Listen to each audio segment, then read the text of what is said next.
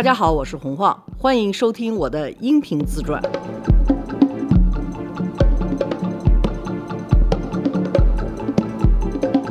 你开始吧。开始了，我现在一直开着呢。啊，开着呢。咱随时都那咱们就先卖卖惨吧。真的是，现在是两点五十五，啊，我是差不多十二点二十落地从巴黎回来落地，完了 回来就被罗叔给薅着哈嗯，录音来了。对不起您啊嗯，我其实就埋伏在您家附近了。啊，我就一直在车里猫着呢，就等杨姐告诉我说您到了。不会吧？对，然后她说晃姐回来了，我说我我到了，开门。我说的怎么这么 快就？嗯，我还刚给你发完，我说哟，他怎么那么快啊？我刚才跟晃姐说我们还没寒暄呢，好久没见了，直接就先坐这儿录音设备先。我走之前也是跟你在一起，对走之前一天还在给你录。对，我是拉的这车。我这个是这个我必须得卖卖惨哈、这我本来是想着退休了，跟罗叔在这儿录点什么自传，跟逗大家乐一下就完了。结果闹得好悲剧啊！你看我今天下来就得把这个录了，因为罗叔跟我说，要不然十二月份就断段了，是吗？对，是段多儿。啊，但是您没跟别人说您又跑法国玩去了。我 工作工作工作，对，为了工作。我去看闺女去。行，主要是因为咱们数据真的还挺好的，然后好多人特喜欢听，我就会有那个催更的人越来越多了，对我这儿也收到好多催更的是吧？嗯您记得咱之前就是原来那个恍然大悟的时候，我就不着急，啊，你就那就不着急对，啊？那对对，啊那就是一活嘛。您什么时候嗯丢给我一个？就这个好像不知道为什么，就是也是我头一次被听众给带动了。咱们有点觉得不能掉链子。对，一开始是为了放松，所以你就看，我就不能干那种商业化的活儿，就是只要是给钱的活儿都 都没人听，就在这儿自己 没钱的活儿，就是下了飞机赶紧第一件事儿就是干活儿。哎，真是，这很多人都问，就是他们比我还了解您呢。说说您什么时候回来啊？哪天从法国回来啊？罗叔，您是哪天录音？就是特掌握咱们没有，我这次回来特别的苦逼，我给你录完了，啊明天早上我先去医院得去验个血，哦，十一点半飞上海，嘿，明明在天上午十一点半飞上飞上海，嘿。完了在上海待，明天后天待两天，飞深圳，然后深圳待一天，再回北京，回北京第二天就飞回巴黎，赶场子。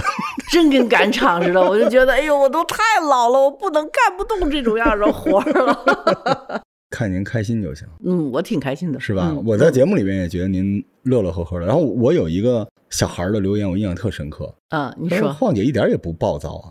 我说你为什么觉得？他说都说脾气很暴躁，但是我在这个节目里面就是一特温暖一大姐姐，巨搞笑。他们觉得听咱们节目一直哈哈哈哈哈那么笑，对，我也觉得应该就是哈哈哈笑的，干嘛要非要苦大仇深的，弄得特沉闷的那种？人家都觉得您这都不是自传，都是脱口秀一样。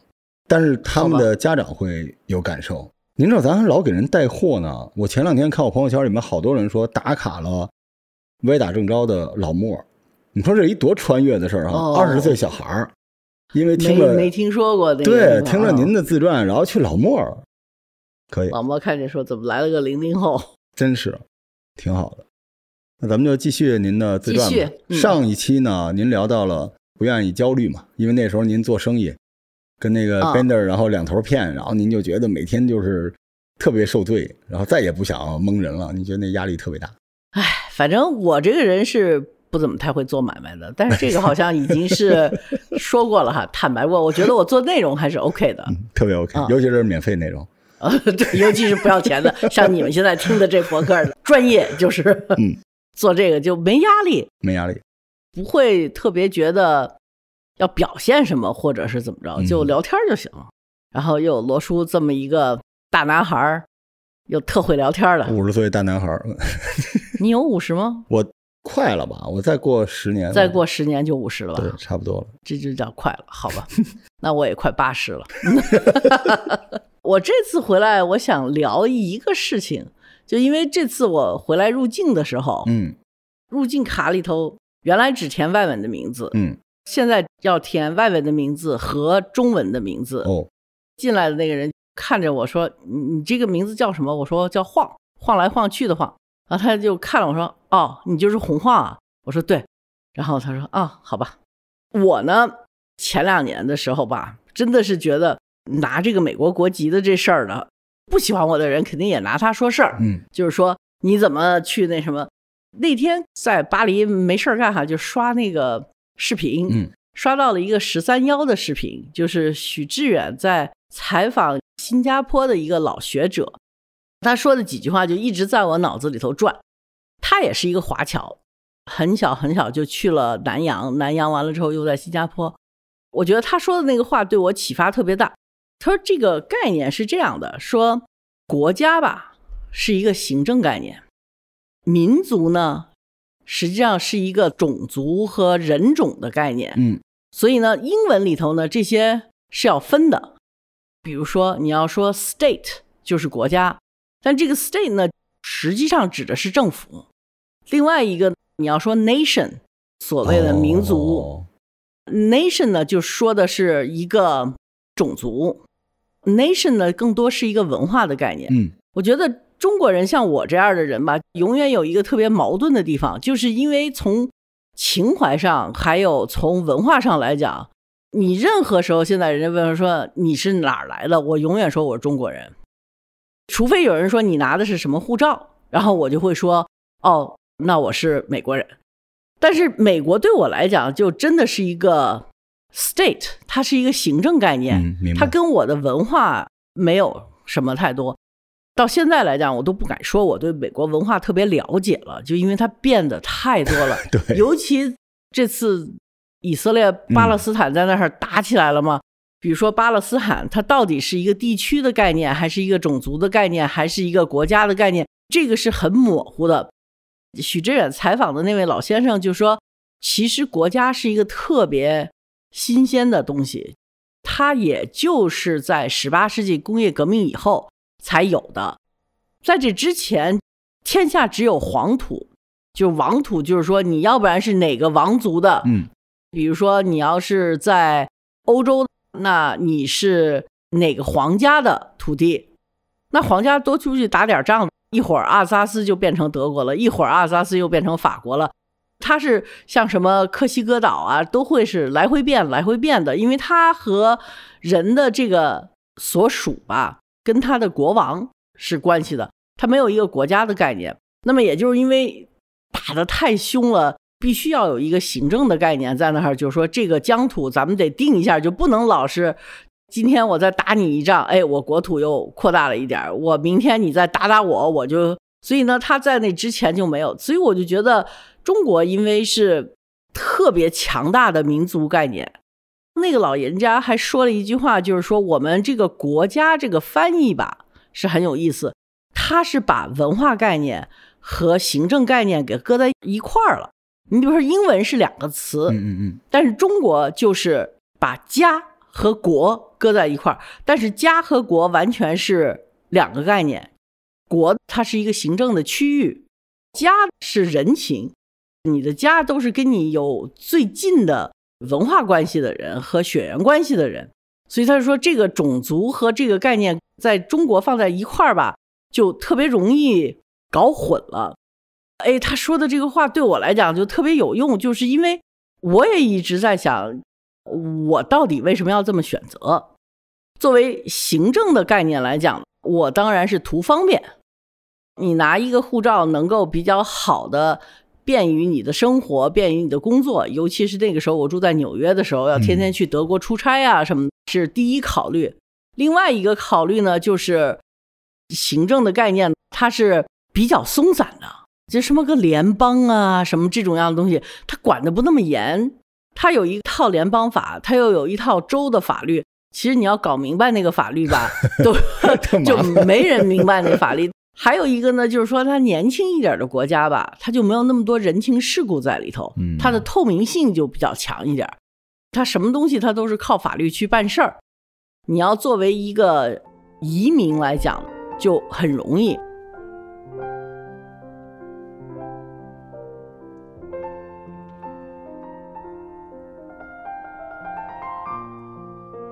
然后我又在想，如果我女儿就是中国人，我也不建议她去把自己的身份给换掉。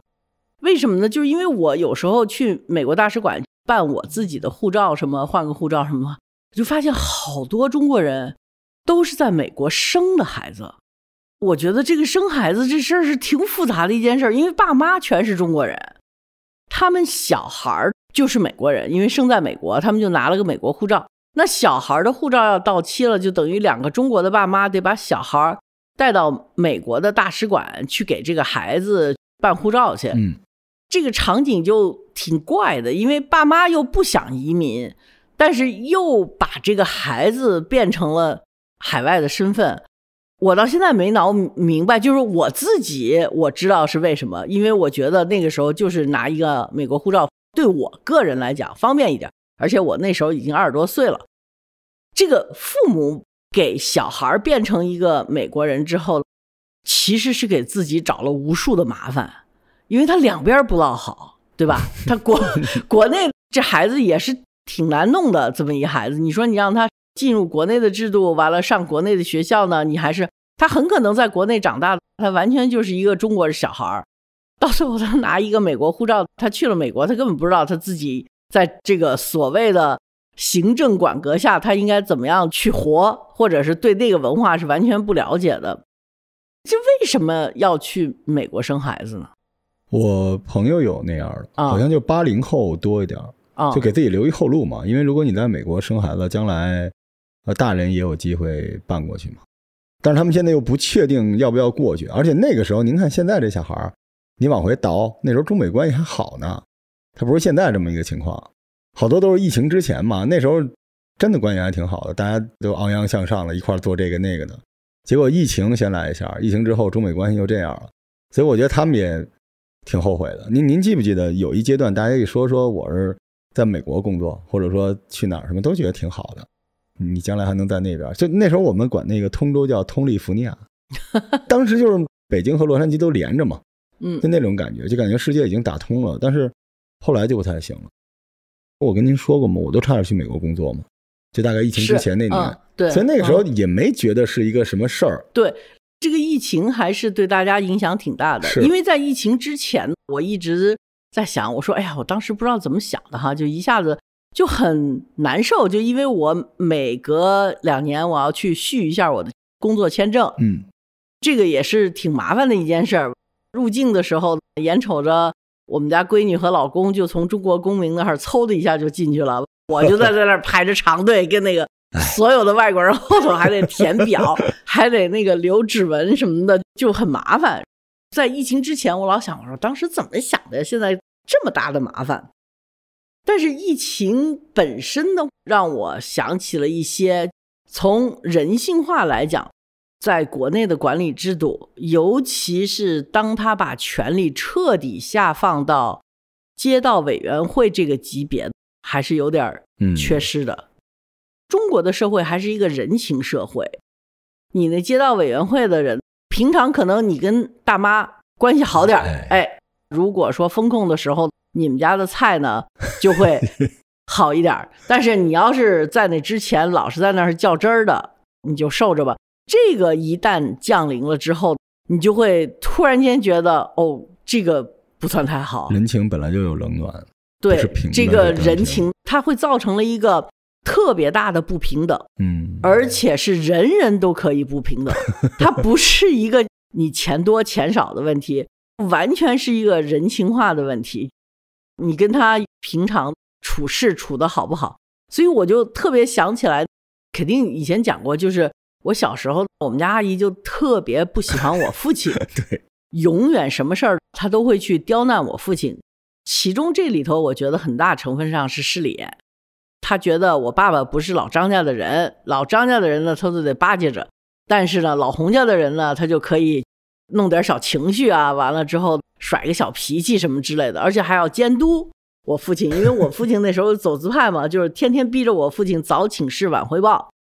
所以我就觉得，哦，中国一旦他要是在需要管控的时候，当他的权力下放到地方，就是到街道委员会那一级的时候，所有的规矩就都没有了，只剩下人情了。这个其实是我感觉到害怕的一件事情。后来我看北京，就是那个时候就有人拿着北京市的明文规定说。这种样风控的指令只有哪级哪级才可以下。街道委员会有没有这个权利？你有没有这个文儿？所以我觉得大家在这一个现代化的城市里头生活，它还是需要一个透明的，它还是需要一个明文规定的。从某种意义上，我的选择跟行政上归谁管是有关系的。你有明文规定的地方，总会是大家觉得有安全感的地方。简单一点，简单一点，不是那么复杂的。是，嗯，尤其我那么简单的人，能赚个钱都 赚不到手的，就别再去搞那个 人情关系啊！我曾经想去贿赂人，也都是每次都是特别失败的。搓澡，搓澡那都不叫贿赂了，那个就是去拉关系去了。就反正那还算是成功的案例，好不好？哎。我不成功的有一次，我记得我刚刚从海外回来的时候，住在我妈妈那儿，但是我又觉得，哎，我都结婚了，大了，就是那种我要自己住，想在国内租一个公寓。但是你要知道，八十年代国内没有给老外住的公寓，唯一的一个有公寓的地方呢，就是友谊宾馆啊。但是友谊宾馆就排队租房子，你知道吗？就根本没有。他们就说说你得找那个友谊宾馆的管理处的人，怎么怎么着，你要送他什么烟和酒啊？我就记得我拿着两瓶茅台，呵，还是让我妈帮我买的，想着去搞点人情关系哈，就去那什么。当然了，我呢又不知道该怎么做，哪有听说提了两瓶茅台跑人办公室去的，当着所有人的面，人只能当着所有人面分了。人当所有人面就推啊，就说不要。我说不不不，没关系的，知道吧？完了就来回推，完了两瓶茅台呱嗒一下子洒地上了，全喂了地板了，特别失败。还有一次，好像是那时候陈凯歌要回来拍《边走边唱》，也不是批文，就反正得要电影局有个首肯吧，什么之类的。然后我去电影局，那个时候就更傻了，扛着。三瓶儿雀巢速溶咖啡去的，也被人家笑话出来了。不过那个时候速溶咖啡还是个事儿哈，但是拿那个送人也是比较露怯的一件事儿。回来我妈说：“哎，你拿三瓶咖啡走，怎么又把它拿回来？”我说：“人家不要。”她说：“你给谁啊？”我说：“电影局的人。”说：“你干嘛要给电影局的人咖啡啊？”然后我说：“因为凯哥那个电影，它是一个合资的电影，就是有外方投资的电影。”需要一个类似政审似的东西，政审似的这种样的东西。然后我妈妈就看着我，就脸上特别不屑，说：“你拿着三瓶咖啡去的？”我说：“啊。”她说：“谁让你这么干的？”我说：“我不知道啊，我就觉得咖啡挺好的。”我妈说：“啊，好吧，那算了吧，现在说也来不及了，咖啡已经拿回来了。” 所以我就觉得人情的东西是特别不好掌握的。然后我记得我们家要扩电的时候特别逗，是九零后给我上课哈。我们家要换个电表，因为就是用电量比较大。人说那你得送礼啊，我说那送什么呀？他说你就送茶叶就行了，因为我有咖啡的前车之鉴哈。我就觉得这茶叶不行吧？那茶和咖啡不是一回事吗？那咖啡要不行，那三十年以后那茶也是照样不行。当然我也知道有那种普洱茶是超贵超贵的哈。我觉得那个也太贵了吧，那都是上万块钱一斤的那种样的普洱茶，又不知道人家喜欢不喜欢。当时给我拍视频的有一个九零后，九零后就说：“你干嘛呢？”我说：“我在这儿看普洱茶呢，我就不知道是买 五千块钱一斤的呢，还是真是得上万块钱一斤呢？”我说：“都那么贵。”他说：“你干嘛？”我说：“因为我家里头电表要坏，我得去给人送个礼去。”他看着我说：“姐。”你怎么这么不会办事儿啊？我说这个人家说送点茶叶，我想那总得挑最好的吧。我说我有一次送过人咖啡，完了被人家笑话出来了。然后他说送茶叶不是这么送的，你去买一罐最便宜的茶叶，把茶都倒了，在底下塞上钱，塞两万块钱就行了。我说哦，这个事儿是这么办的。对，大家别学这个啊，现在可不敢，可不敢搞这个 医疗反腐。对，到最后。也没干成，也没生成。我在那儿想生，但是我想去干坏事儿的时候，也就赶上了。就是说，我们这边的电表都换了哦，升级了，本来就就升级了。完了，人家正儿八经的收了你几千块钱换电表，就 我就特喜欢这个。你就明文规定，当然我们村里头肯定有一半人在那儿骂娘，那么贵啊，换个电表什么？为什么要换？我不要换，我就用老的什么？我就特高兴，因为我刚要想着要去琢磨把这个钱装在茶叶里头，完了外头还得弄个罐子，怎么怎么着？我当时我心想，但他万一他就是拿了那个茶叶，他不往里头掏怎么办呢？人说，那你那罐子不能买太深的。我说那买多大的合适呢？我得先把两万块钱给攒成个团儿，完了看看它能摆多少。然后我说这两万块钱摆这里头好像挺松的，就不像特别多的钱似的。我说那是不是还得再加点儿？他说哎呀，那么这么笨呢？你拿的是一百块钱的票吧？我说啊，他说你就换那个五十块钱的，或者是换十块钱的票不就多了吗？反正就是各种各样的这种东西，我真的是没那么多心眼儿，就觉得。超级的搞，所以我觉得，如果说在一个行政机构底下，越简单越好，越明白越好，大家都知道这个规章制度是什么，然后大家按照规章制度去办就行。嗯。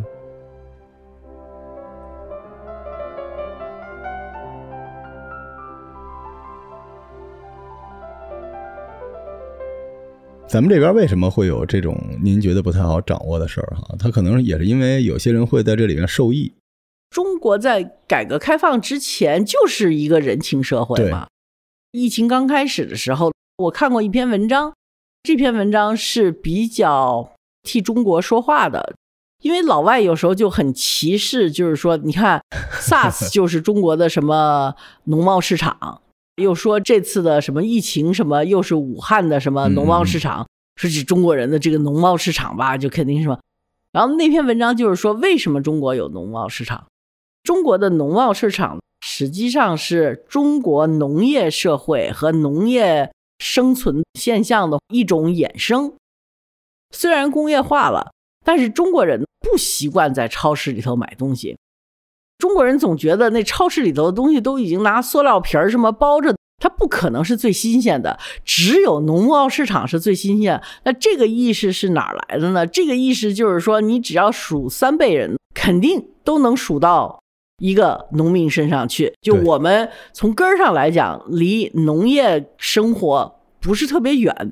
他不像外国人，他有几百年的工业革命的经历在那儿，所以他已经习惯了这么样的生活。那你要是美国人呢？可能你从小就认为牛奶就是树上长的，在一个盒子里头。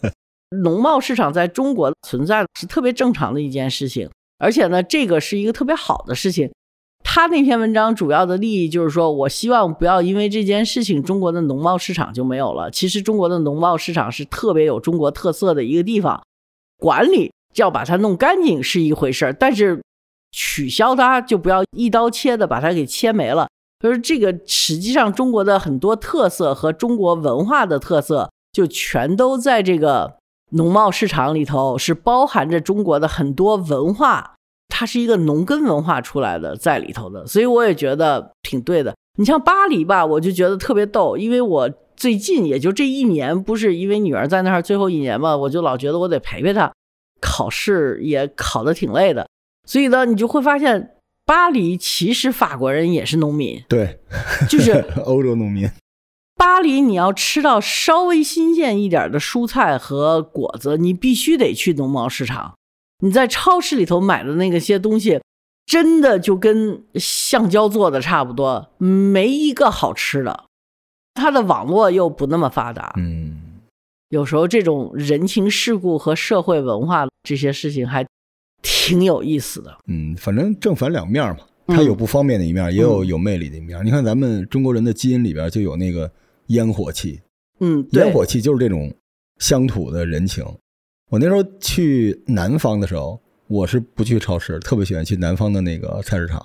我一般都租个公寓，然后买点菜。我觉得南方那个跟北方还不太一样。你去买菜的时候，他问你说你要做什么，我说啊。我心说你你管着吗？我说我说我就炒一什么，他说哦，然后他就把那个调料包也扔给我，他就在那个菜堆的那个堆顶上，跟扇带往上坐在那上面。他说你要这么做好，那你这样，你拿这个，然后拿这个菜，然后拿一个那个大杆子纸，你拿这个这块好。然后我拿完了之后，他拿一小塑料袋，然后这袋里一颗小辣椒，几个花椒什么的丢给我，哇，就那个感觉特别好。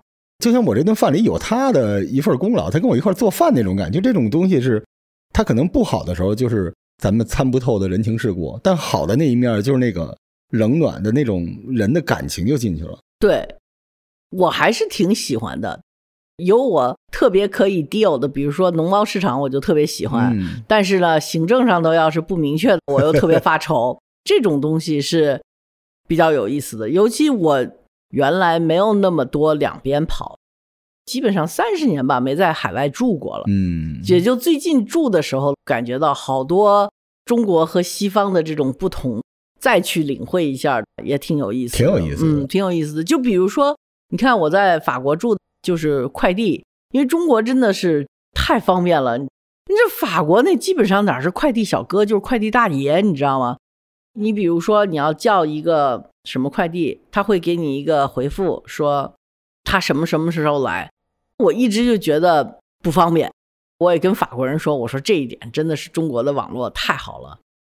这次我去跟一个法国人吃饭的时候，人家问我说：“你在法国你住了三个月了，这有什么感觉啊？”我说：“哎呀，我还是挺想家的，因为这儿有这个不方便，那个不方便。”然后他跟我说：“那是因为我们真的没有人会像中国的快递小哥那么勤奋的，嗯那么愿意拼命的去给你做。”他说：“这是第一，第二，你们所有的快递平台付给这些人的工资，在我们这儿就是不合法。”我想想也对哈，对，快递小哥是没有任何福利的，嗯，他可以同时工作三个公司、四个公司，相当于佣金，所以他就完全是拿佣金的，他嗯没有工资的。这个在欧盟是绝对不可以的，所以那儿只有快递大爷，没有快递小哥。哎，您说这正好就印证了经济发展的一个规律，就稍微松松手，这个就枝繁叶茂。就这块儿咱们没有掐的特别死嘛，所以这块儿就起来了。对，但是只要是管下去，这块儿就肯定不行。